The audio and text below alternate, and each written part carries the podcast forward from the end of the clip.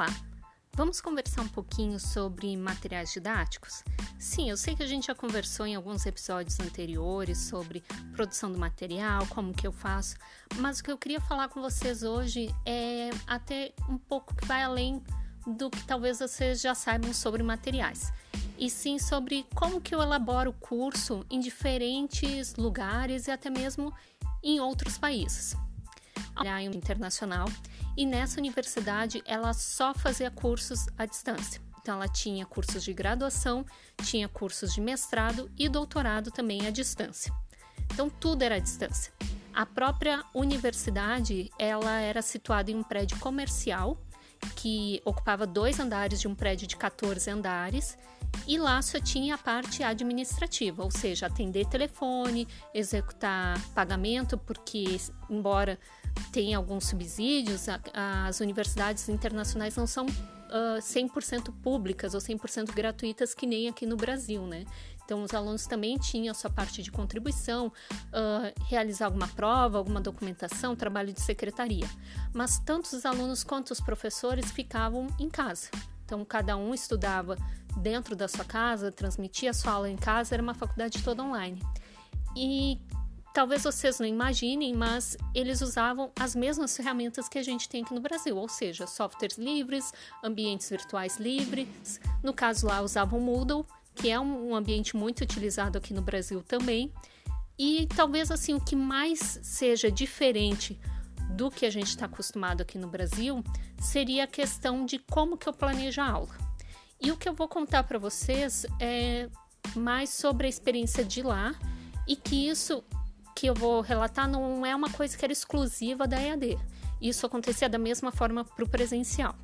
Lá fora, o professor, quando ele constrói a sua disciplina, ele tem um, o seu planejamento muito parecido com o que é feito ou como deveria ser feito na educação à distância. Ou seja, o professor lá no início do semestre, antes de começar as aulas, ele já elabora o seu material didático, ele já prepara todos os exercícios que ele vai usar, as listas de exercício que ele vai usar, quais são as leituras, trabalhos, provas e tudo mais. Ou seja, quando ele começa o período letivo, ele já está com tudo pronto. E na universidade, seja privada ou particular, ou se for online ou se for presencial, isso eu estou dizendo porque eu tinha vários amigos de várias instituições na cidade e todos eram da mesma forma. O professor elaborou seu material, construiu a sua disciplina e aquela disciplina não é mexida por três anos. Ou seja, muito diferente do que acontece aqui no Brasil. O que, que a gente faz normalmente? A gente até planeja, mas é meio difícil que um professor planeje o ano inteiro e tenha um plano fechado que ele não vai mudar nada. Nós aqui no Brasil temos o costume de ter um planejamento, mas que esse planejamento, planejamento é flexível. Isso implica que quando começam as aulas, quando o professor começa a conhecer o estudante, ele vai moldando a sua disciplina. Ele vai perceber, olha, esses alunos não sabem um determinado conteúdo que era um pré-requisito, vou lá e vou adicionar no meu conteúdo. Ou não, essa turma é muito rápida, ela sabe muito, ela tem um ritmo de aprendizagem muito bom, vou lá e coloco mais material. Então a gente adapta muito ao grupo de alunos que a gente tem. Lá fora a visão é diferente. Eles entendem que uma única oferta da disciplina não tem condições da gente não possibilita que a gente faça uma avaliação efetiva, porque se a gente fica toda hora modificando, a gente não tem como mensurar. Então pode ser que o nosso material é bom ou ruim, mas isso muito depende dos alunos. Se eu deixo ela por três anos, eu consigo ter dados suficientes para então fazer uma reavaliação do meu material. Por que, que eu contei toda essa história? Porque hoje a gente, muitas vezes, por não estar envolvido com a educação à distância, algumas instituições tendem a fazer esse caminho. Então, por falta de especialista ou até mesmo pelo próprio modelo pedagógico, tem instituições que sim fazem um, um material didático e deixa lá parado. Ou o professor monta sua disciplina à distância e sequer revisita ela ou reavalia ela depois de 5, 6, 7 anos.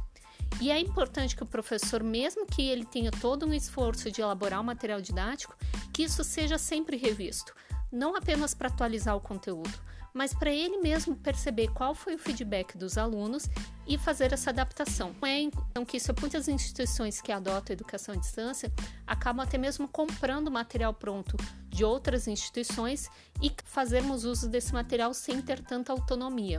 Mas se você tem autonomia, a minha dica é que sempre você revisite o material não acho que seja tão apropriado revisitá-lo enquanto a disciplina está andando, pelo menos não a ponto de fazer mudanças bruscas.